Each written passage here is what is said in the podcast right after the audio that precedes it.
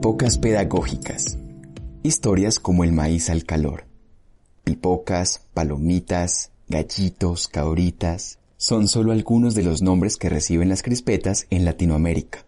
En educación, las pipocas son narraciones cortas en las que maestras y maestros revelan experiencias de transformación. Hoy, el Parque Explora y la comunidad Maestros Amigos de Explora te invitan a escuchar esta pipoca. Libro rojo, el ADN de un banano y una clase inolvidable. Soy Ezequiela Tobar Mercado, maestra en la institución educativa Santa Fe en Turbo, municipio del Urabá antioqueño, y esta es la historia sobre cómo un día normal pasó a ser un gran día gracias a un libro rojo y el ADN de un banano. Era lunes, como de costumbre mi horario me correspondía a la segunda hora la clase de biología en el grado noveno A. Mi salón no me esperaron en el salón como siempre. Bueno, no como siempre. Ya tenían el cuaderno en el escritorio y apenas entré sentí sus miradas fijas que me empezaron a seguir en silencio, con una sonrisa cómplice. La clase pasada les había anunciado que la próxima íbamos a aprender a sacarle el ADN a un banano. Organicé a mis chicos en grupo y les fui dando paso a paso las instrucciones de aquel experimento que encontré en la página 32 del libro rojo mi querido libro rojo, que aún guardo entre mis mayores tesoros desde hace 13 años. Cuando un día cualquiera de 2008 la rectora me mandó a llamar con la secretaria. Mi profe, toma asiento, me dijo. El pecho se me empezó a contraer y sentí un ligero vacío en la panza. Ay, ¿qué me va a decir? pensé. Cuando vi que sacó de sus cajones un libro, solté el aire en un suspiro y me dije a mí misma, ah, no es nada malo. La rectora extendió su mano, esto es para ti, dale un vistazo. Era rectangular, de unos 30 centímetros de ancho y 20 de alto.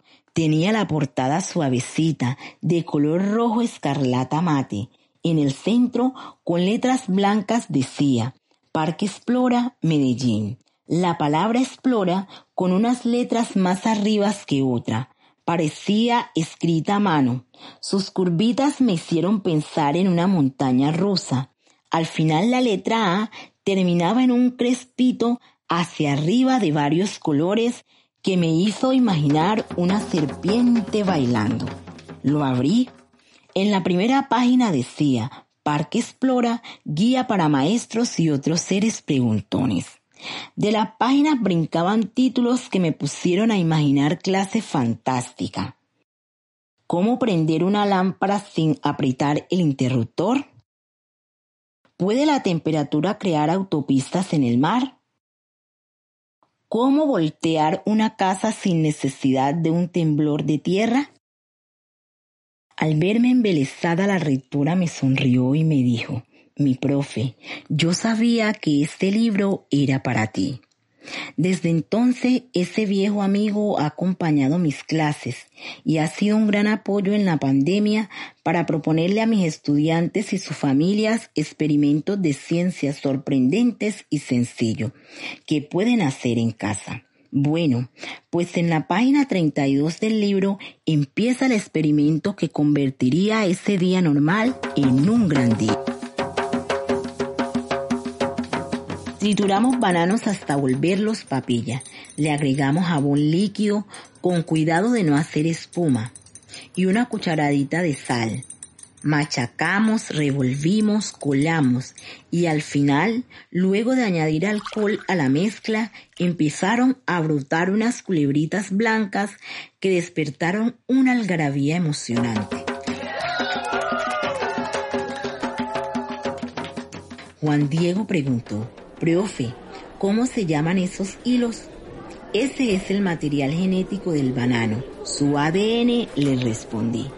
Qué nota de clase. Nunca pensé que el banano tuviera ADN. Yo pensaba que solo nosotros teníamos, dijo Estefanía. Profe, ¿y todos los ADN son como gusanitos? Profe, ¿y qué le hace el alcohol al ADN para que se separe del otro? Profe, ¿así se le saca el ADN a otras frutas? Los escuché muy atentamente mientras anotaba en mi bitácora todas sus hipótesis, preguntas y conclusiones. Justo cuando les estaba contando que todos los seres vivos somos parientes y tenemos mucho material genético en común, sonó el timbre. La clase había terminado. Algunos se despidieron de mí con abrazos y besos. Diego Alejandro, un chico muy pilo, se me acercó y me dijo, profe, esta es una de mis clases favoritas. Para mí, usted es una de las mejores, profe. Lo abracé sonriendo. Nunca olvidaré esa clase ni esas palabras.